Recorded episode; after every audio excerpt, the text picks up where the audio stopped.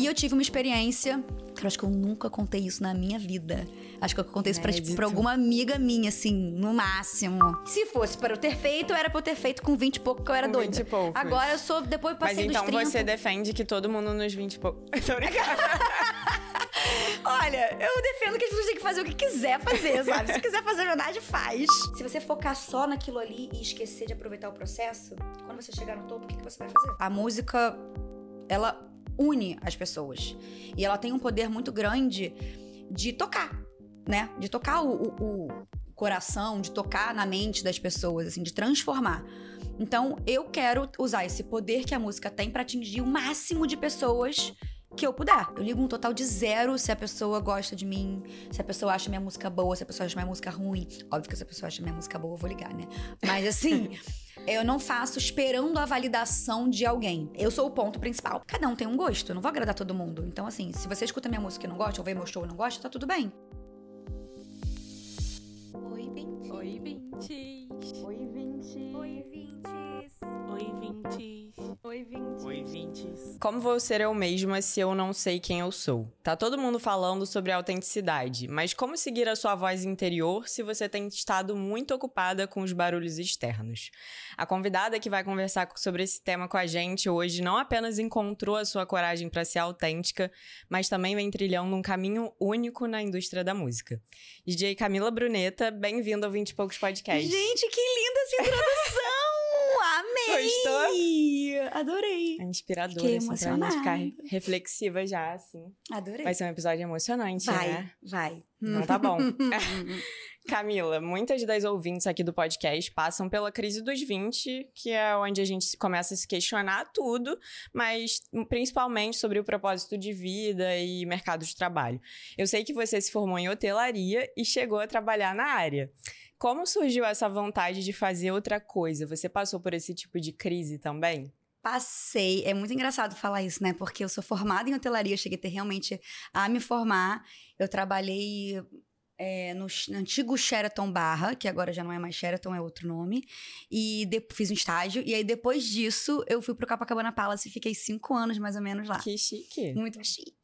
E aí eu fazia, eu trabalhava no setor de guest relations, que é um setor que cuida dos VIPs do hotel. Então, por exemplo, quando tinha Rock in Rio e tal, a gente recebia essa galera, os artistas que iam lá, e a gente também, VIPs, entra também na lista, por exemplo, sei lá, diretor do Banco Itaú, Hum, entendeu? Então é uma coisa assim, noiva, Bem- noiva também é VIP, então que aí tem um tratamento todo especial. um tratamento ali. especial. Então eu chegava, eu acompanhava, eu dava as boas-vindas, eu ligava pro quarto pra saber o que, que eles precisavam, eu fazia cartinha. Hum. Todo esse mimo, mandava champanhe, bombom.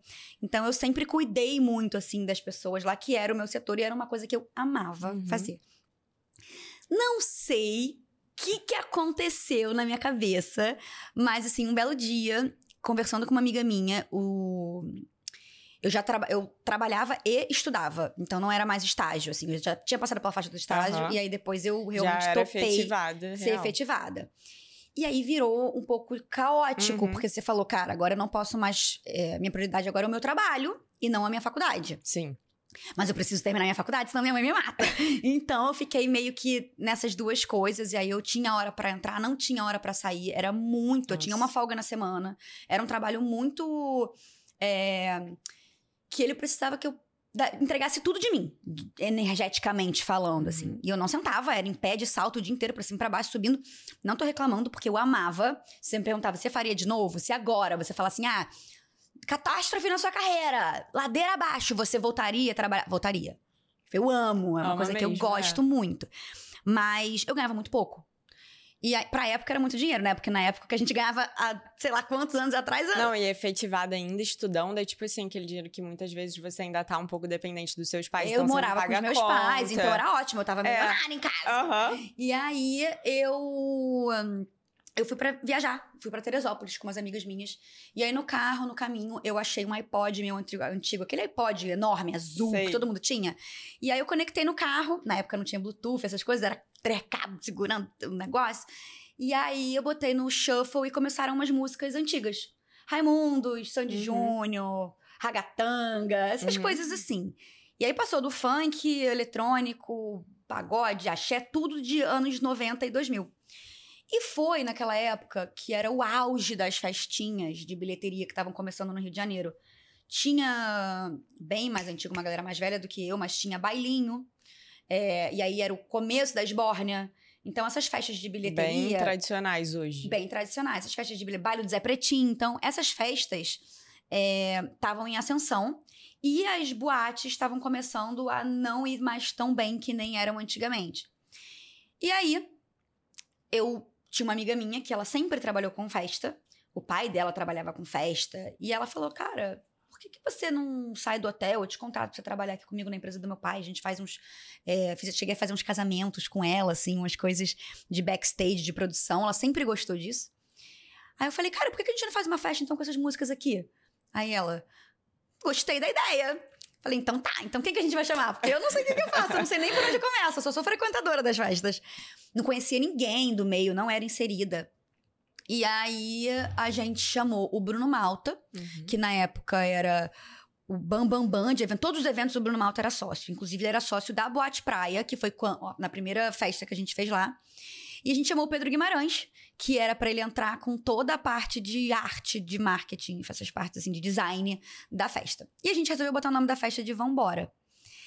E a partir daí, a gente falou, tá, mas não tem nenhum DJ para tocar, o que, que a gente vai fazer?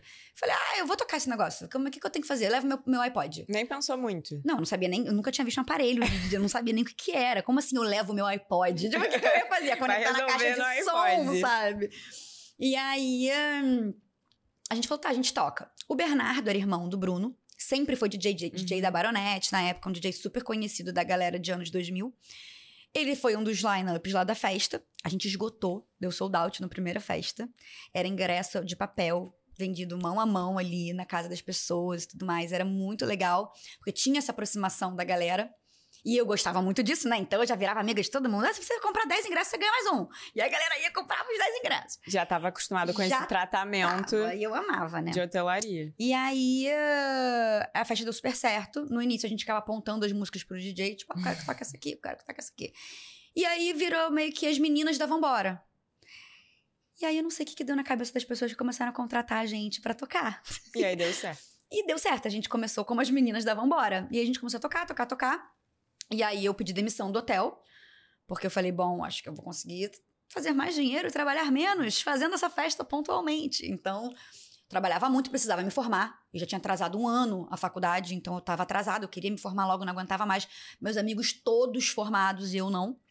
Falei, então tá, então agora é hora de dizer tchau para o hotel e focar nessa parte aí de música. Só que no início, eu não entrei, eu não levei a sério, assim, eu não estava entendendo que aquilo ali era uma profissão. Eu acho que eu tava tipo, ah, tô ganhando dinheiro. Tudo bem. Era uma paixão, 20 e poucos, um hobby. Né? 20 é. e poucos, a gente não pensa no futuro. Eu não penso o que, vai ser daqui a cinco hum, anos. Não sei. E vocês estão mudados. Na minha época eu não pensava, não. Agora a gente tem muita ansiedade. É, agora veio a geração da ansiedade, isso é verdade. É. Não, na minha época eu não, não, não queria saber. E aí, hum, eu saí do hotel, comecei a focar na, na parte de, de DJ. Eu demorei ainda um pouquinho para sair do hotel, não foi logo em seguida, não. Mas aí a galera começou a contratar a gente pra tocar, só que a gente tocava de graça, assim. Só queria o oba-oba. Eu queria um combo e um beijo na boca. É... E você nem pensava assim, ah, tipo, poxa, eu larguei uma coisa fixa pra... Pensava, minha mãe me lembrava disso todos os dias. Todos os dias de manhã, quando eu acordava para fazer nada em casa, ela falava, filha... E aí? E aí? Podia estar no trabalho. Mas a festa, graças a Deus, é, bombava muito. Uhum. E aí, eu com uns 20 e poucos, eu não tinha noção do dinheiro menor noção de dinheiro. Eu ganhava dinheiro. Não é que eu torrava, porque eu nunca fui essa pessoa de tipo, ah, eu vou no shopping gastar, comprar. Eu nunca fui de sair para comprar a bolsa da marca tal. Não é do meu feitio, assim. Mas eu gostava de comer bem, viajar pra caramba. Eu consegui comprar meu primeiro carro. É, eu ajudava minha mãe. Então, assim, eu sou mais desse feitio de gastar o meu dinheiro, sabe? Porém, eu fiz minha cirurgia plástica, que eu não ia deixar de falar isso aqui, né? Minha primeira cirurgia plástica. Então, primeira. primeira de uma listagem muito grande. É, então, assim, com isso que eu ia gastando dinheiro. Eu guardei um pouco, poderia ter guardado mais. Mas eu fui gastando dessa forma, fui morar fora, etc. Então, assim, quando eu saía, eu demorei para entender que aquilo ali era minha profissão. Eu mesma é, não levava a sério. Sabe? Então, assim, se eu mesma não levava a sério, como é que as pessoas iam levar a sério? Que eu Sim. troquei uma, uma faculdade, que eu me formei, uma coisa fixa que eu tinha, carteira assinada, plano de saúde, pra fazer festa. E às vezes até no jeito de falar, né? As pessoas perguntavam, ah, o que, que você tá fazendo? Ah, tô tocando. Eu perdi assim. uma melhor amiga minha, assim. Melhor amiga. Tipo, nunca me esqueço, assim. Inclusive, é, eu encontrei com ela não tem muito tempo. E aí foi aquela situação. Não é uma lavagem de roupa suja, mas ficou um clima. Ela, assim. Quem me conhece de muito tempo me chama de Cacá. Uhum. Aí fala, Cacá, você sabe que eu te amo muito, isso e aquilo. Eu falei, eu sei, mas aqui, tipo, o que você falou. Me que magoou. a gente tava no almoço todo domingo, eu ia almoçar na casa dela, com a família dela. A gente era muito, assim, era realmente a melhor amiga, era pra cima e pra baixo. E aí eu fui fazer um clipe de um, um cara na época que era um cantor do Rio, muito famoso e tal, nananã. Fui participar do clipe porque era uma, uma coisa que era um networking pra mim. Claro. No meio da música, eu tava começando, não conhecia ninguém. E era um clipe que não era nada demais, era um clipe de. Ele tava cantando num terraço, era tipo Uhum. festinha. E aí eu tava contando super feliz no almoço de família que eu tinha ido, conheci, nananã, a galera. E aí a família dela começou assim, zombar num grau que eu fiquei muito constrangida. E eu falei, cara, eu não gostei nem um pouco daquilo que aconteceu. Ela não me defendeu, ninguém me defendeu. Eu fiquei com uma cara ali assim, tipo, não tô gostando, mas eu não posso dar um fora na mãe dela. E a partir daí, assim, no dia seguinte eu já não falei mais com ela. E é uma coisa que às vezes não envolve, assim, juventude, que, ah, não tem maturidade suficiente. Às vezes são pessoas mais velhas, mas que não entendem muito bem como funciona esses novos tipos de trabalho, esses Total. novos modos de trabalhar que a gente tem hoje. Total. E acham que só é válido aquilo que é tradicional, né? É, e não, e assim, ter escutado isso de um pai, de uma mãe, foi assim, falei, eu fiquei pensando, será que minha mãe também acha isso? Tipo, sabe? Eu fiquei, nossa, isso gerou um conflito interno dentro de mim na época que eu fiquei muito triste, sabe? Falei, caramba, tudo bem você não entender, mas você tipo, uma pessoa que tá com 21 anos, 20, nem lembro quantos anos, acho que era por aí, assim, era bem novinha. Cara, você tá começando a, a- agora a sua vida adulta, digamos assim, sabe? A pessoa pe- pegou um balde de gelo e jogou em cima de mim, Aham. sabe? Então, assim, eu fiquei muito, muito triste. E anos se passaram. A gente não se falou. Não lembro se teve alguma coisa nesse meio do caminho aí de algum atrito, não me lembro. E aí, assim, como a gente era muito próxima, teve uma festa que eu tava tocando. E aí a prima dela, que eu também vi crescer, tava na festa. E aí ela veio chorando, falando, Cacá, a gente sente muito sua falta, e sei lá o quê, nananã. E eu fiquei assim, ó. Tipo, isso foi agora, sei lá, deve ter dois anos. Aí eu- isso, isso tudo aconteceu tem mais de dez. É. Aí eu fiquei assim, ó. O que, que tá acontecendo? E as pessoas à minha volta, tipo assim, olhando, e a menina aos prantos, aí eu. Mas você vê isso como um interesse hoje? Como assim? Por eu ter chegado até aqui. Onde você chegou? Cara, não. Eu não vejo interesse em ninguém, eu sou muito besta. É. Tá? Eu sou assim, a pessoa que. Ao mesmo tempo que eu sou muito besta, eu me ligo. Quando é muito na cara, eu me ligo. Aham. Mas porque, como eu não sou assim, eu custo acreditar que as pessoas são assim. Cu- me custa. Me custa. E aí eu perco pessoas no meio do caminho porque eu falo assim, cara, não é possível que eu não enxerguei isso, assim. Às vezes tá na cara, mas tá na cara de uma maneira mais velada, digamos assim, sabe? E às vezes pra todo mundo é óbvio e, e para mim não é. Mas assim, não, acho que dela, nesse caso, eu acho que não. Não. Eu, ve- eu vi uma coisa que, assim, de realmente estar muito feliz, sabe? Mas de ter ficado triste porque a gente realmente era assim, carne, unha, alma gêmea. É. Momentos, né? Acho que a Momentos. amizade tem muito. Nossa, perdi muitas amigas, amizades no meio do momentos. caminho. Mas muitas. Ih, tirar a bloquinha aqui dali, a gente conversa. Mas você fez. Você tem facilidade de fazer amizade na vida adulta? Sim. Dá pra muito. ver, né? É, eu sou muito. Não, eu, eu tive que dar uma brecada. Eu fui brecada ao longo do caminho, porque eu sou muito aberta. E aí, muito aberta de tipo assim, ah, não, vamos lá pra minha casa, a gente senta lá, vê um Netflix. E aí, quando eu comecei a namorar o Tinoco e a gente começou a morar junto e tal, ele falou assim, E ele é mais fechado? assim? ele é... é- Ele é mais fechado, mas ao mesmo tempo ele é aberto. Uhum. Acho que qualquer pessoa é mais Fecha- fechada que eu, Entendi. entendeu? Mas ele é mais aberto com quem tem intimidade. É, se ele tem Entendi. intimidade com você, esquece. Mas ele demora um pouco mais, assim. Ele já ele observa. Eu não observo nada.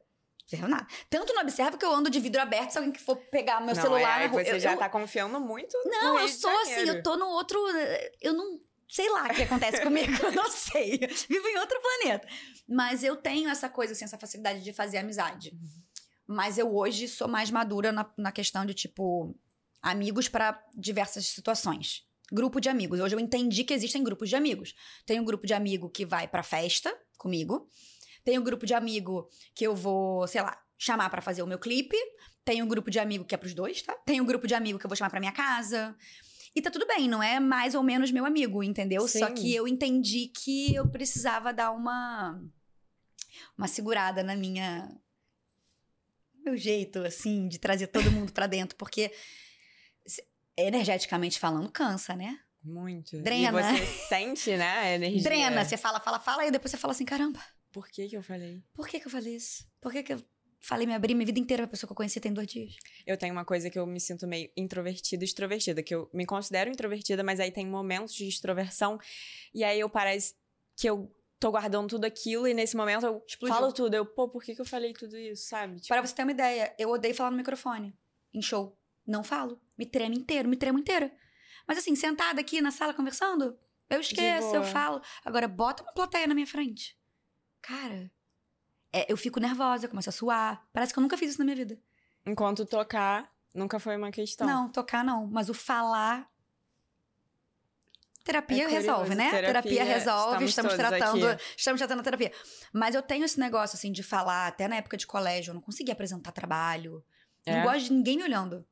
Ao mesmo tempo que eu gosto, porque Aham. é atenção, né? Uma DJ falar que não gosta de atenção é Claro. mentira, óbvio que eu gosto de atenção. Só que o falar, De, de guiar a conversa, é, talvez. me não sei, me deixa assim. Aí agora eu tenho que, eu faço, é um personagem, né? Agora eu subo ali, eu respiro fundo, ali não é mais. Por isso, um dos motivos de eu ter mudado o nome de Camila Bruneta pra Bruneta Ah, é o alter ego. entendi. entendeu? É o personagem, porque assim, tava tudo a mesma coisa. E eu tava tendo uma dificuldade de entender ali que, quem era quem. Então aí uma coisa é a Bruneta, outra coisa é a Camila. Essa separação é muito importante. foi muito importante, assim. Acho que essa foi minha virada de chave. Porque eu falei, tá, agora eu vou subir e acabou. É outra pessoa. É, porque, assim, ainda mais quando você trabalha com marca pessoal. As pessoas que têm os outros trabalhos, elas vão pro trabalho, voltam em casa, deixam elas já lá. e deixam.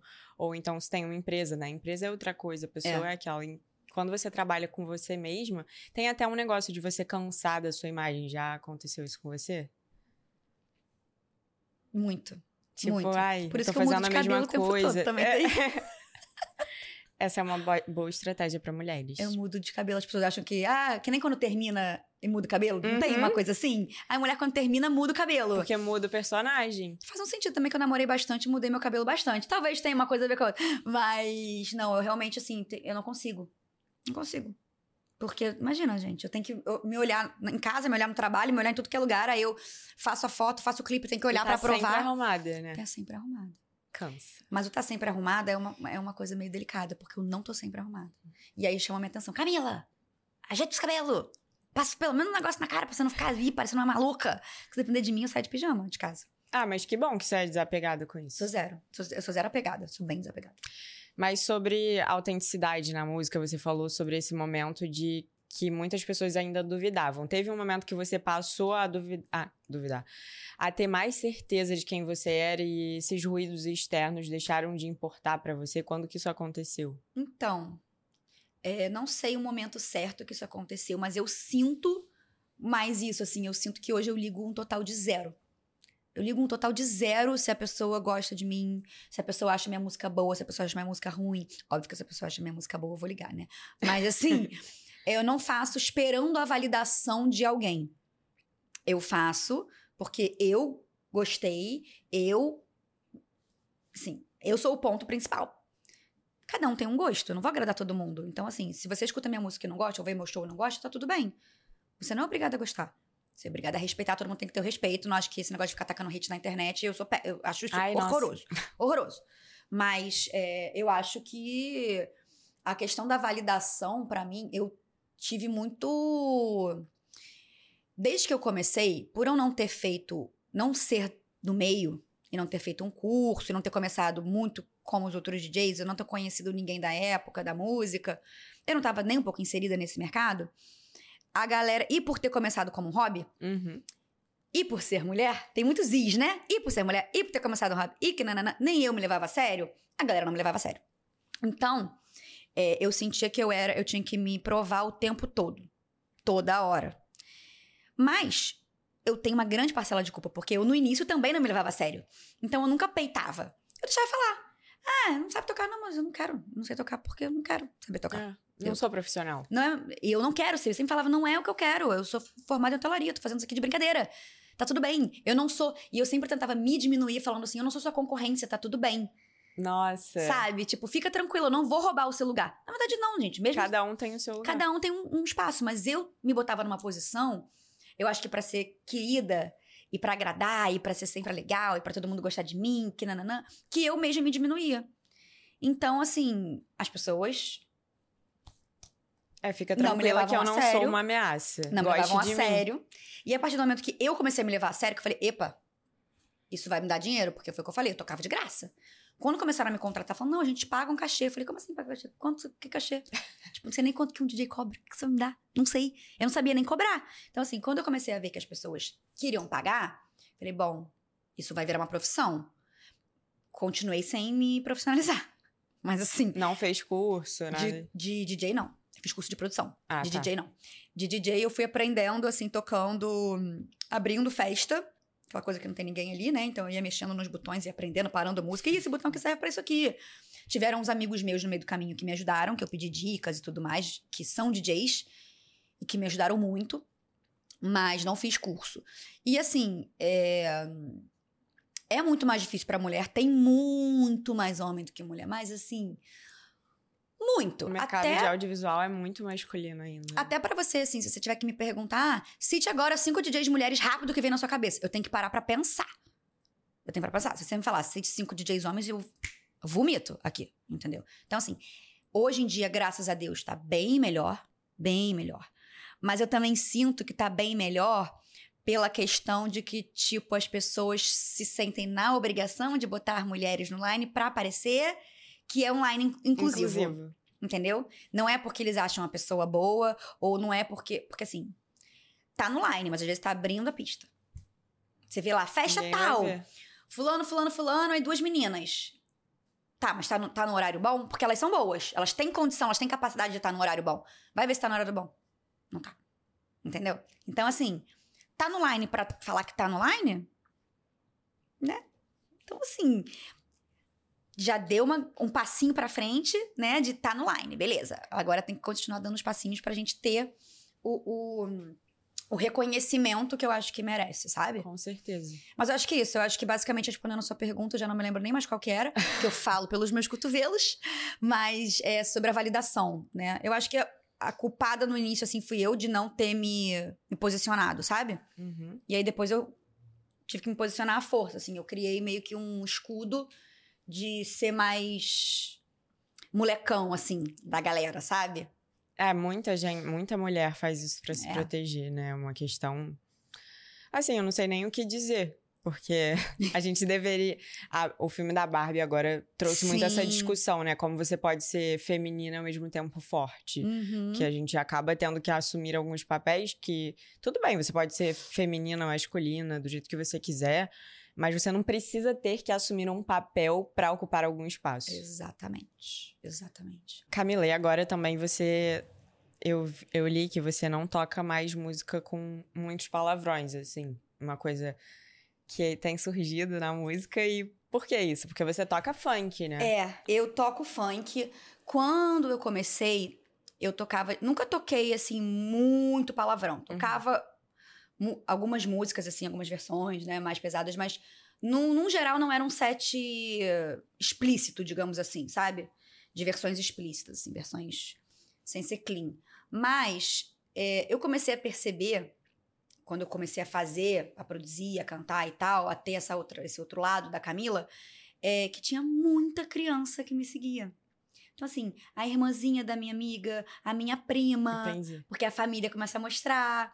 é, E aí, quando eu vi, era meio que um bruneta só para baixinho. assim, era uma coisa. Aí eu falei, cara, é, tem coisas que não dá pra eu tirar, né? Tem palavras que não dá pra eu tirar. Mas, já que eu agora tô fazendo as minhas músicas e tudo mais, nas minhas músicas, até o momento, pode ser que algum dia mude? Pode, pode ser, nunca Uhum. diga nunca. Mas, até o momento, irei continuar fazendo músicas para todas as idades. Tipo, Entendi. o meu, a minha maior é, preocupação e alegria é que a minha mãe sente num restaurante com as amigas dela, ou na roda de família, no Natal, e fala: Olha a música nova da minha filha, com um sorriso no rosto. E não tipo assim, é, minha filha lançou uma música nova. Tipo, sabe? Então, assim. É, É uma questão de público mesmo, né? uma questão um de público, posicionamento que de você. posicionamento e de dar um orgulho pra minha mãe. De ter uma validação. de ter uma validação. Não, ali, mas né? é, porque é uma coisa que assim, uma coisa o que eu escuto em casa. Uhum. Eu escuto. E funk ainda é uma questão pra você. Ah, você escuta. Não, eu escuto super, eu escuto super funk, funk. É, é, com palavrão. Sim. Super escuto. É, eu. Mas. E eu acho que eu escuto muito, porque como eu não toco, acaba que é uma música nova pro meu ouvido. Então as músicas que eu toco, eu raramente escuto, eu não aguento mais escutar. Então eu não escuto mais tanto. Mas eu acho isso, assim, a questão de público.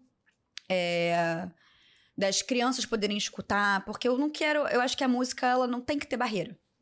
Eu acho que a música tá aí pra todo mundo escutar e pra todo mundo ouvir, de todas as idades, de todos os países. É, a música, ela une as pessoas. E ela tem um poder muito grande de tocar, né? De tocar o, o- o coração, de tocar na mente das pessoas, assim, de transformar. Então, eu quero usar esse poder que a música tem pra atingir o máximo de pessoas que eu puder. Então, pra isso, eu não vou fazer uma música pra um público específico. Eu quero fazer uma música que atinja todo mundo. Então, acho. é uma é criança de 10 anos que pode ouvir. é, minha mãe, que tem 70, vai ouvir. é, são as minhas amigas de 30 que vão ouvir. E por aí vai, sabe? E é uma coisa que você consegue. A gente consegue ver que é muito sua, né? Como você é muito certa da É. sua decisão. Porque você é uma DJ de funk e mesmo assim você tomou a decisão. É, eu vi você falando também que não toca músicas que estão estouradas, Não né? Você- a gente vê que você tem muito esse viés dos anos 90, É. que é uma nostalgia que tá voltando muito. É, então, assim, como você se, con- se conheceu ao ponto de ser segura dessa decisão. Isso é muito É. interessante. É porque acaba que se você também toca o que todo mundo toca, não tem graça, né? Eu, como frequento muita festa, frequentava muita festa, agora não mais porque eu fico cansada, eu tenho que trabalhar. Mas é, eu ia pra festa e tocava três, quatro vezes a mesma música. Falava, não é possível. Nossa, sempre passo por Assim, isso. tô gastando dinheiro, paguei festa, paguei o transporte pra chegar até lá, paguei. tô pagando bebida. E pra ouvir três, quatro vezes a mesma música, já entendi, a música é um hit. Ah, beleza. Duas vezes é o suficiente. É. Duas vezes.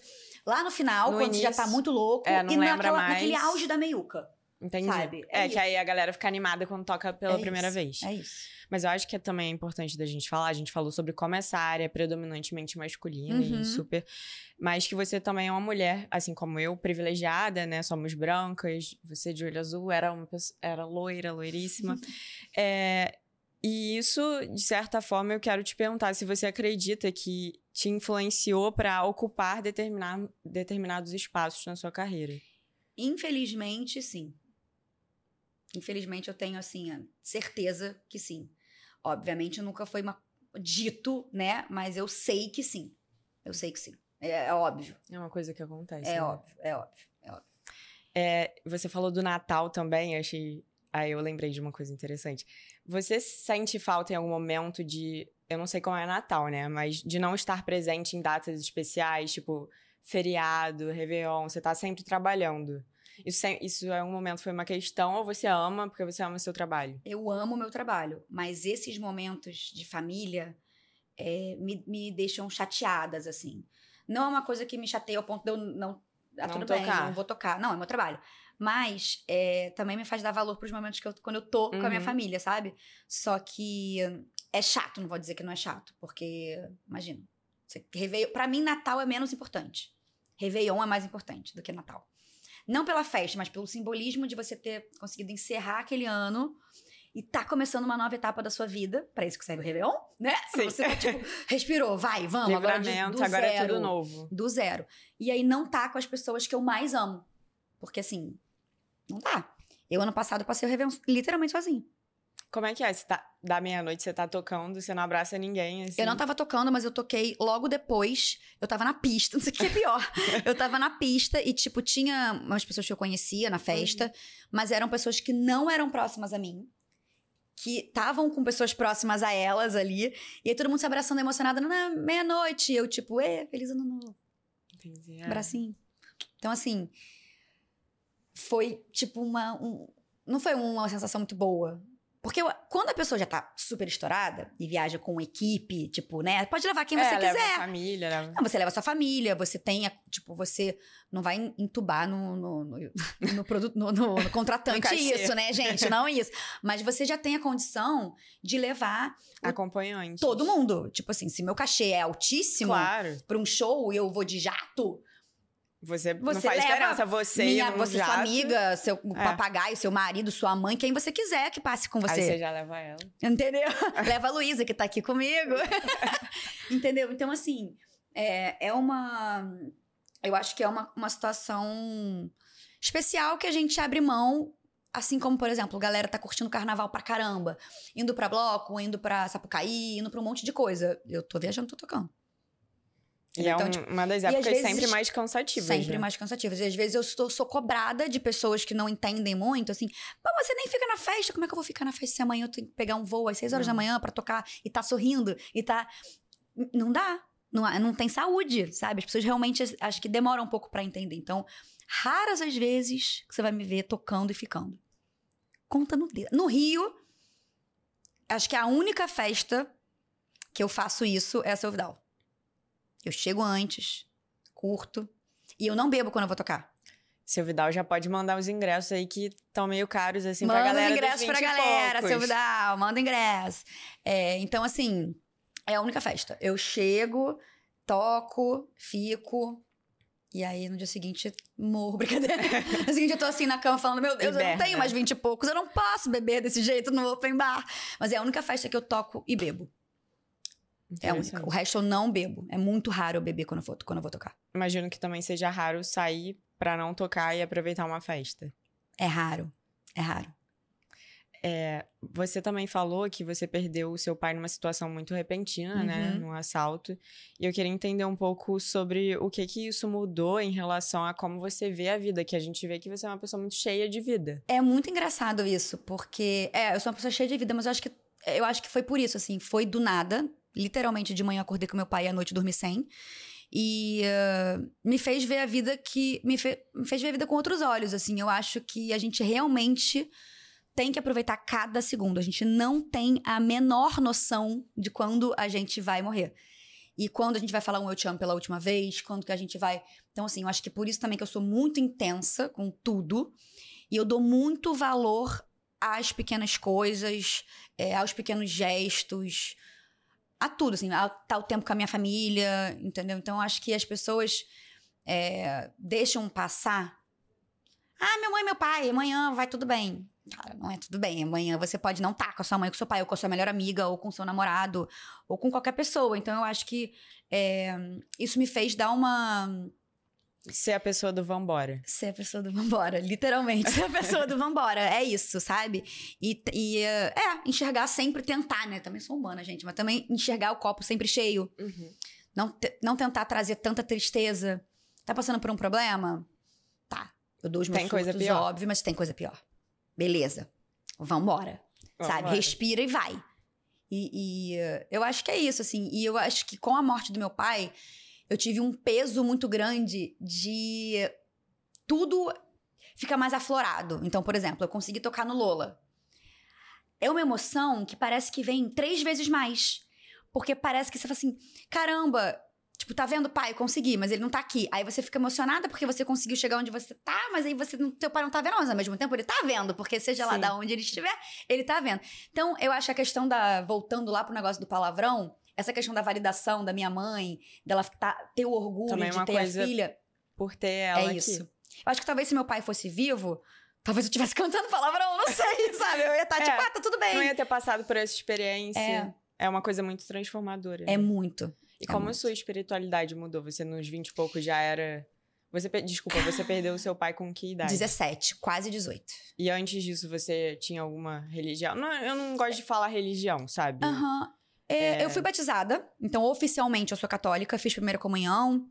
é, mas eu vou à missa, não todo domingo, mas minha mãe é muito religiosa, ela vai à missa todo domingo.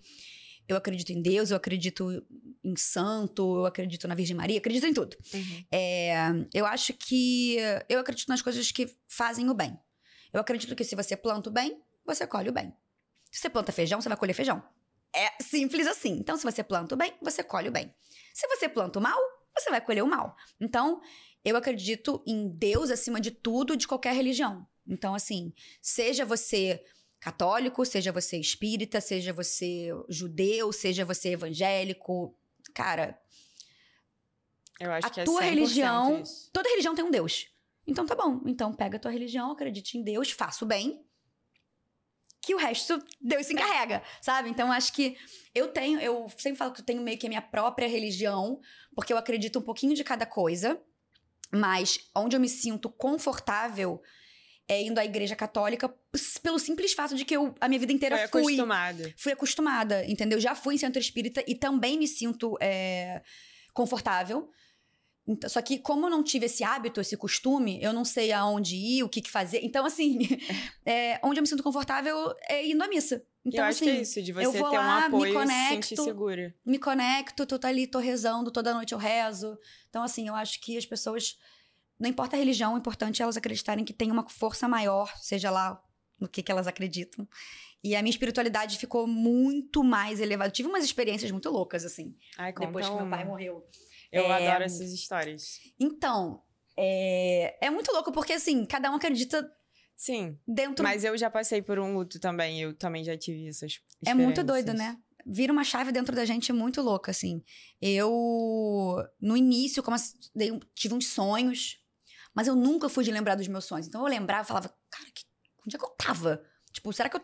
onde é que eu tô? Tipo, isso não aconteceu? Foi um sonho? Era uma coisa muito real. E eu tive uma experiência. Cara, acho que eu nunca contei isso na minha vida. Acho que eu contei isso pra, tipo, pra alguma amiga minha, assim, no máximo. É, eu fui. Quando a gente perde alguém de forma repentina, você tenta Assimilar. abraçar o que der, o que tem. Tipo, É, você se se apega alguém em... do espiritismo vem, fala assim, Sim. vem comigo. Se alguém do é, da igreja evangélica vem, Você vem só comigo. vai, Você- é. Cara, você só vai, você só quer, tipo, tirar essa dor de dentro de você da melhor forma. E aí, é, quando eu falei que eu fui pra Centro Espírita, foi essa- nessa época, foi logo assim que meu pai morreu.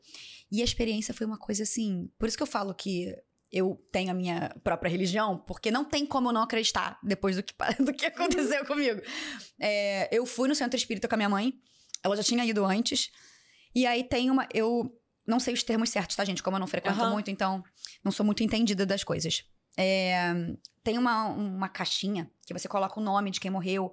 Acho que é pra rezar pela pessoa. E acho que pra ver se a pessoa tem alguma mensagem pra te passar. Então, assim, acho que. o Sonho de todo mundo que tá ali, bota o nome da pessoa e o sonho vai torcer pra que a pessoa entre em contato de alguma forma pra dar um recado. Seja um recado falando assim: Oi, eu tô bem. Qualquer coisa. Sim. Um beijo. E aí minha mãe deu o nome do meu pai, era nome, acho que data de falecimento ou data de aniversário, alguma coisa assim, nome completo e tal, e botou na tal da caixinha. Botou do meu pai, botou do meu avô, botou da minha avó, botou da minha tia, botou de todo mundo que, que já tinha morrido. E aí é, ela deu o telefone do celular dela.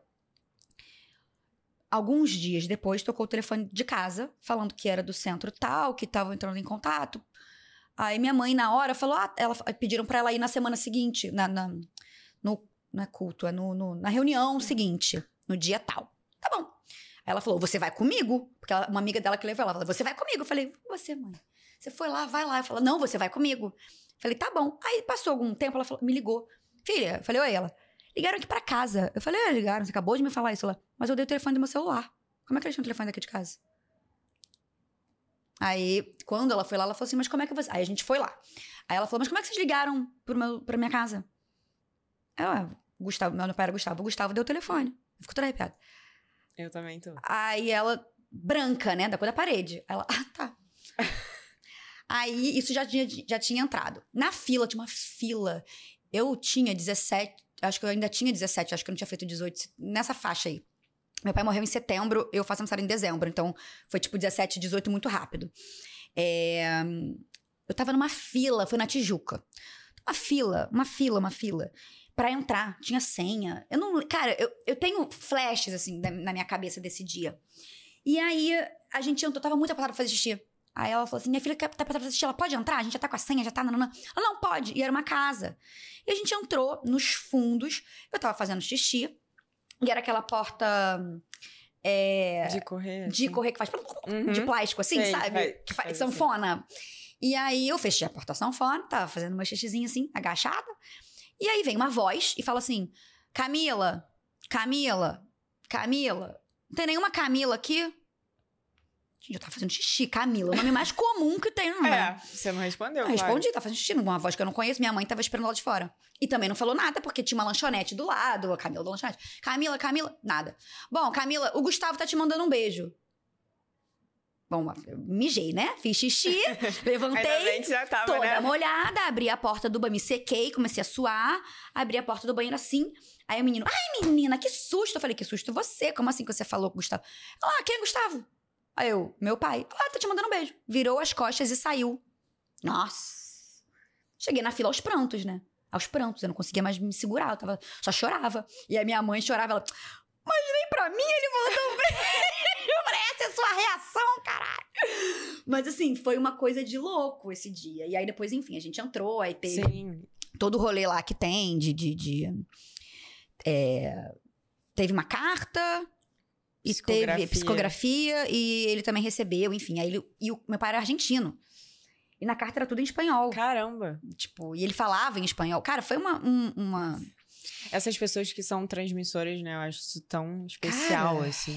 É. E não dá pra não acreditar. Não, Gente, Quando nunca você me passa na por isso. Se fosse, por exemplo, se fosse hoje em dia, eu até poderia achar estranho. Pô, tá. Tipo, botou um nome, não viu. É. Mas assim, eu tinha 17 anos. 17, tava no colégio. Tipo, não existia DJ Camila Bruneta. Uhum. Não tinha como. Não existia nada. Não tinha como o cara saber o telefone da minha casa. Não tinha como saber absolutamente nada. E meu pai sempre foi ateu, nível hard, assim. Minha mãe sempre foi muito religiosa e meu pai nunca acreditou em nada. Nada. E na carta ele falava exatamente isso. Tipo, que como que ele não acreditava, se o que ele tava fazendo agora tava lá e etc. Eu não lembro detalhes. Minha mãe tem essa quarta- a carta guardada, mas a letra é tão garranchada que custa a, a entender. Mas assim, depois disso, não tive mais nenhuma experiência. Mas depois disso, acho que essa foi suficiente pro resto da vida, né? Um beijo, É, Vamos. a cartinha, mas depois disso eu não tem como não acreditar. Então, assim, eu não saio contando isso pra todo mundo, porque quem não acredita mesmo Deboche. debocha e aí me deixa pé da vida. E aí vai começar uma discussão que eu não tô afim de discutir, entendeu? Aí eu falo assim, cara, tá bom, é beleza. Fica Mas- na paz. Foi uma, uma, uma parada que agora eu tô contando em público, assim, que eu acho que nunca imaginaria que eu fosse contar isso em público. É, foi uma coisa muito impactante, assim, pra mim. Muito impactante. E aí, nunca, eu acho que, sei lá, É, eu acho que Muito todas louco. essas coisas te fazem quem você é hoje, sem dúvida. Com né? Que certeza. a gente tá falando muito sobre como se encontrar, assim, tanto na certeza. carreira profissional quanto como pessoa. E eu acho que é muito de bagagem, né? Das suas experiências, é. tudo isso. Não, e eu demorei, assim, ao mesmo tempo que eu amadureci muito rápido, eu demorei também. Porque eu fui, eu tive que amadurecer muito rápido, porque aí meu pai é, era quem trabalhava lá em casa, minha mãe é aposentada, eu estudava, então eu falei, o que, que eu posso fazer agora? Eu vou ser vendedora de loja. E aí eu fui ser vendedora de loja, mas eu não tinha psicológico, gente. Meu pai tinha, tipo, acabado de morrer. É. Então eu entrei num looping, num espiral de tomar uma responsabilidade pra mim, que ao mesmo tempo eu, eu era muito madura, mas pra outras coisas eu era uma criança ainda, entendeu? Então eu demorei ainda pra juntar o, o, o amadurecimento com a minha personalidade de início. Eu, eu lembro na, na missa de. Não sei se foi no enterro ou se foi na missa. Eu sorria. Uhum. Tava sorrindo, tipo, eh.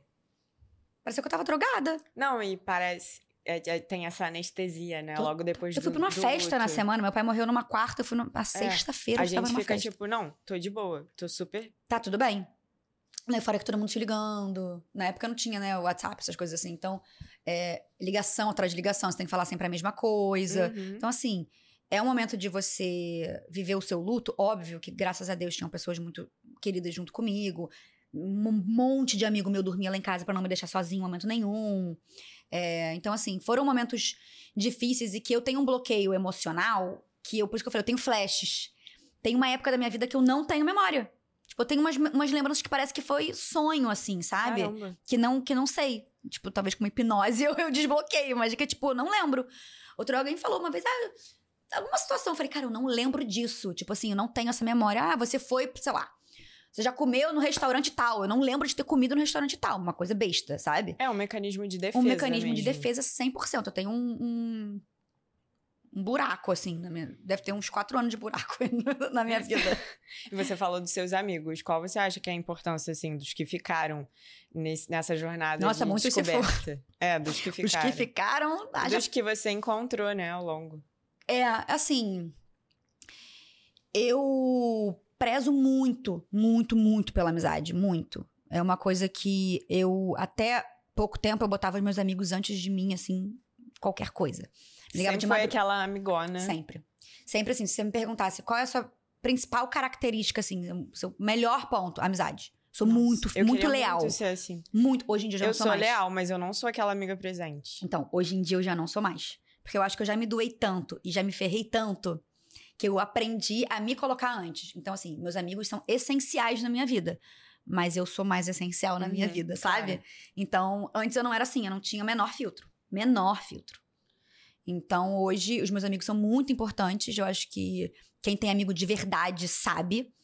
E Isso das caixinhas também, né? De você saber que às vezes você não tá encontrando, que você falou que tem amigo pra ocasião, às vezes não necessariamente você tá encontrando aquela pessoa, Cara, mas que aquela pessoa vai estar ali por você. as minhas melhores amigas não moram no Rio.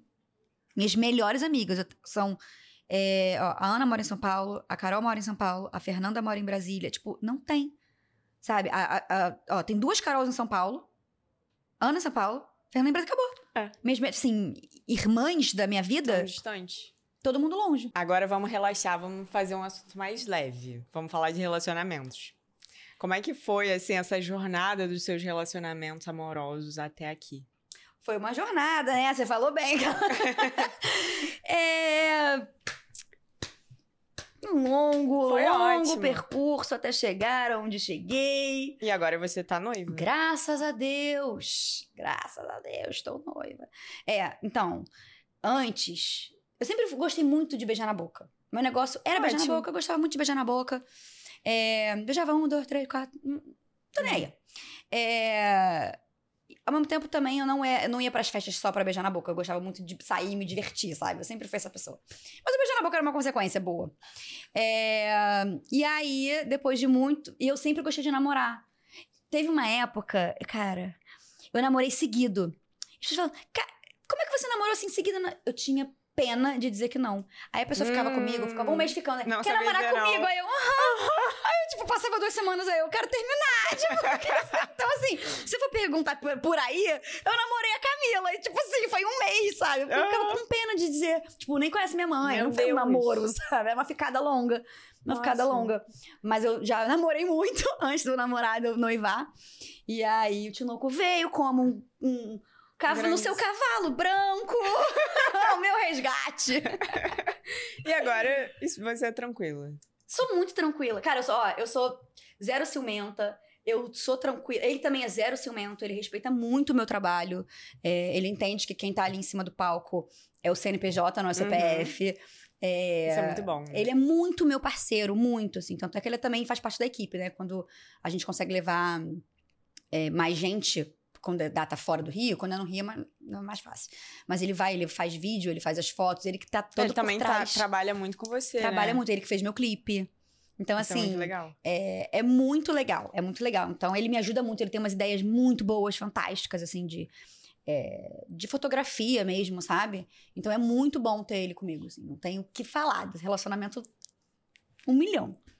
E agora vamos fazer, vou te fazer uma pergunta, porque você falou no outro podcast que você deveria ter feito homenagem aos 20 e poucos. Não, você falou com essas palavras. Não, olha só, eu não acho que eu deveria ter feito com 20 e poucos, porque eu não acho que eu não tenho coragem, eu nunca tive essa coragem de fazer. Mas eu acho que o momento, se fosse pra eu ter feito, o momento era pra eu ter feito com 20 e pouco, que eu era meio porra louca das Entendi. ideias, entendeu? Mas eu acho que essa eu nunca iria ter conseguido fazer. É. Porque assim, gente, ao mesmo tempo que eu sou assim, eu sou meio recatada do lar, entendeu? Eu não sou, tipo. Eu, não- eu não sou ciumenta, mas eu também Não Peraí, dá né? pra- Vamos, vamos combinar? Eu não sei como as pessoas conseguem. Não sei. Como é que você tá ali, Tipo, sei lá, tá com seu namorado, seu marido, até seu peguete sério, sei lá. E aí você tá ali, aí tem uma outra mulher junto, aí você pega um olhar, de repente, assim, meio no meio do negócio, acabou o clima. Não tem como. Eu não sei. Eu, eu não sei, eu não tenho coragem de fazer. Entendi. Não tem, não sei. Se fosse para eu ter feito, era pra eu ter feito com 20 e pouco, que eu era Com doida. 20 e poucos. Agora eu sou, depois eu Mas passei então dos 30. você defende que todo mundo nos 20 e brincando. Olha, eu defendo que as pessoas têm que fazer o que quiser fazer, sabe? Se quiser fazer homenagem, faz. Concordo. Mas usem camisinha. Sim, por favor. Olha como eu sou uma Camila. tiazona. tipo, muito... Ai, gente, faz o que vocês quiserem fazer, mas usem camisinha. Esse é o conselho final. É. Então tá bom. Então tá bom. Obrigada. Acabou? Acho que sim. Você tem mais algum comentário a fazer? Não. Quer dar um conselho? Putz! Caraca! Um conselho. Façam tudo que vocês quiserem fazer com seus 20 e poucos anos. Que é a melhor época da vida de vocês. Perfeito. Não sei dizer, porque eu ainda estou nos meus 20 e poucos anos. Sim, gente. Quero ver, quero ver provar que eu não tenho 20 e poucos anos. Não vamos provar. Não ah, e, provar. e chama todo mundo, né, pro festival, vambora. Festival Replay, bota Replay. nessa situação. Ih, já viajei aqui. Não tem problema, vai ser um lounge, vambora. É, Festival Replay, dia 28 de novembro, no Rio de Janeiro. É, no. Como é que é o nome do lugar, menina? No Rio Centro. E no dia 4 de novembro, no, em São Paulo.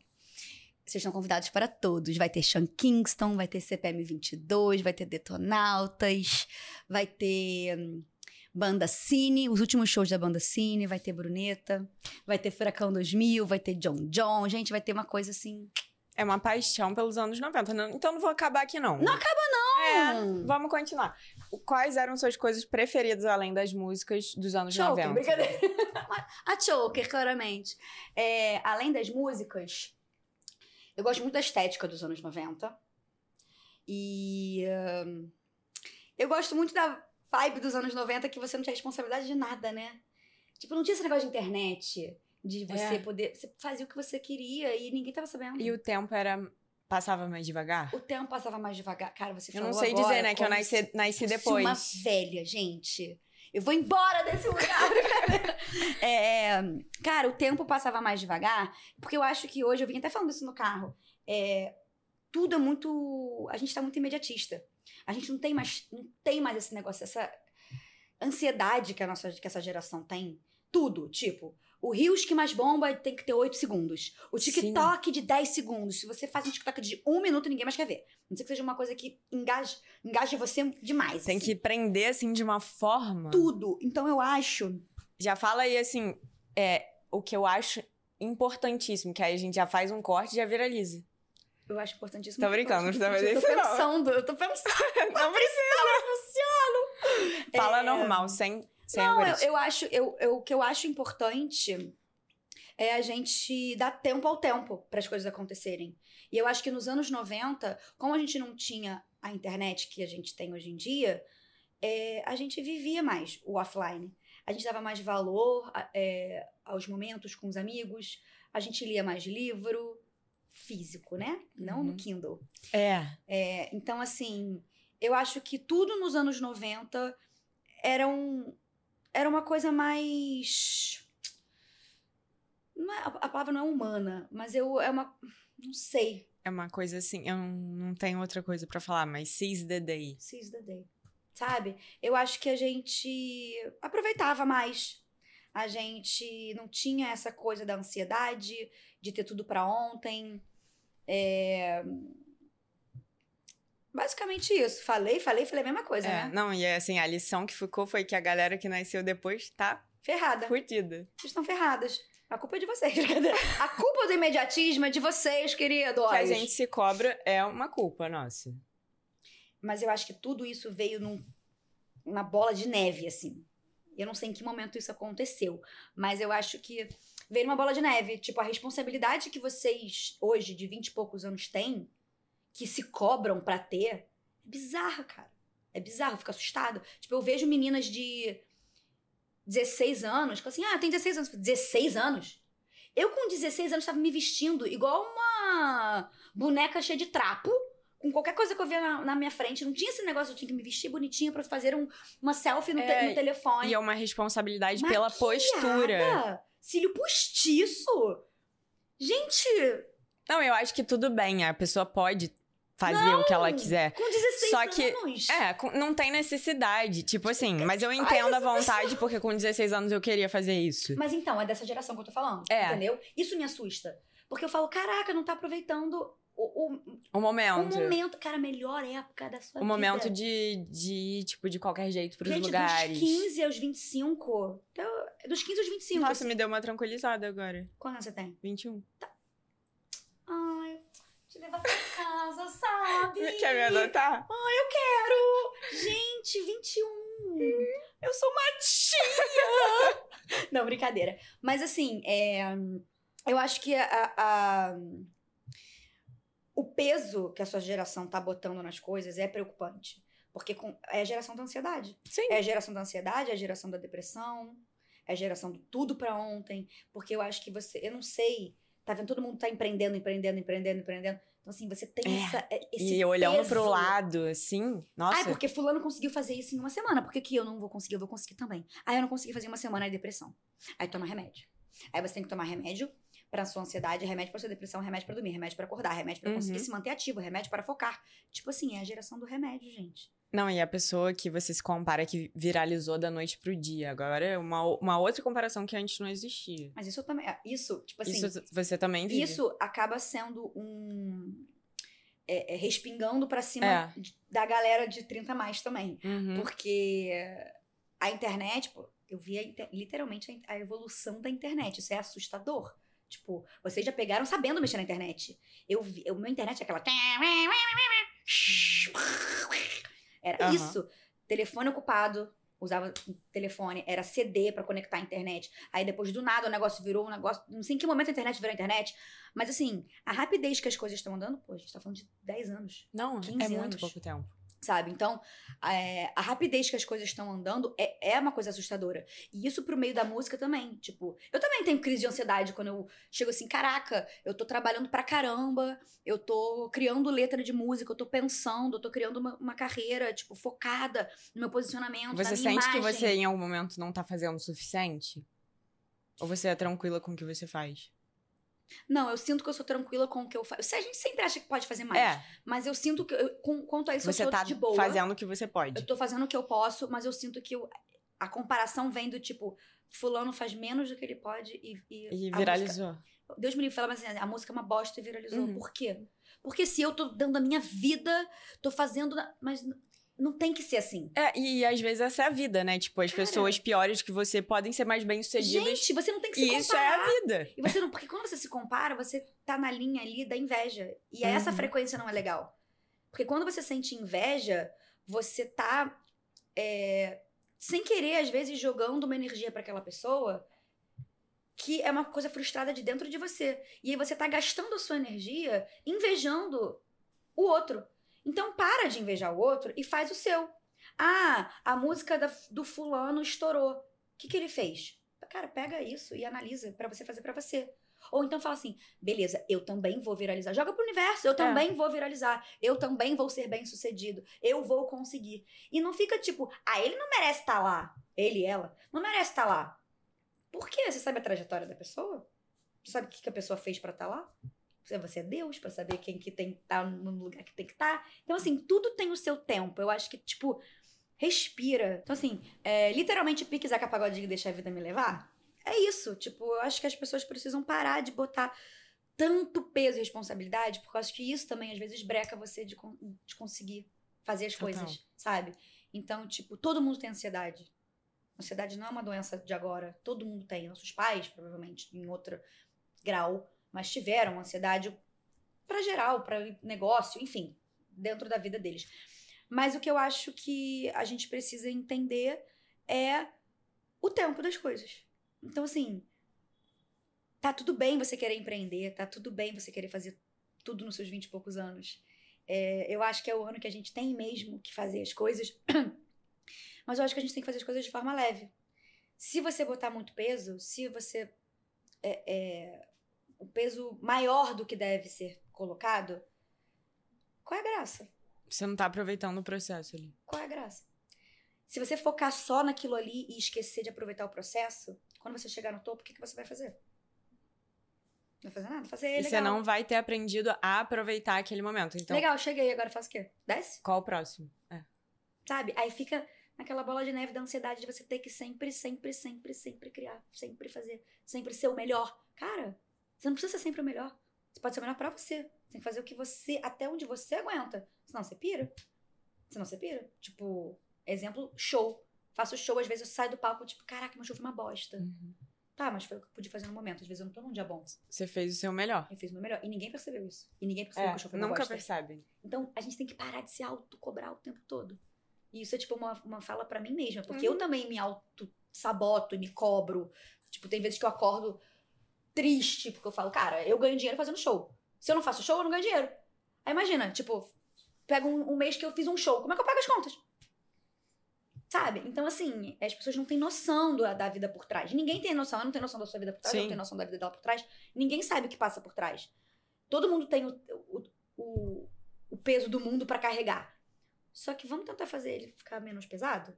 Sabe? Porque senão, gente, vão chegar nos 30 anos cheio de gastrite. e aí vai ter que tomar remédio pra. Sim. Mais remédio. Mais remédio. remédio. Então só deixa a vida levar. Achei Tia Camila. inspirador. Achei inspirador esse discurso final. tipo o discurso da Barbie, gente. Emocionou. Você brincava de Obrigada. Barbie? Eu brincava muito. Tá bom, então tá bom. Ah, porque. Não, porque eu vi uma galera que falava, mas eu nem brincava de Barbie, mas é porque a Barbie Ah, não, eu brincava muito. Gente, como É, que- eu só brincava de Barbie. Maravilhosa. Obrigada, Obrigada Barbie. a você. Agora eu tô morena, não É, sou mas mais a Barbie. a, a- como é que é a amiga da Barbie? Eu esqueci Eu sou aquela amiga maluca da Barbie que fica lá na Ah, casa, também assim. Aham. Sou eu.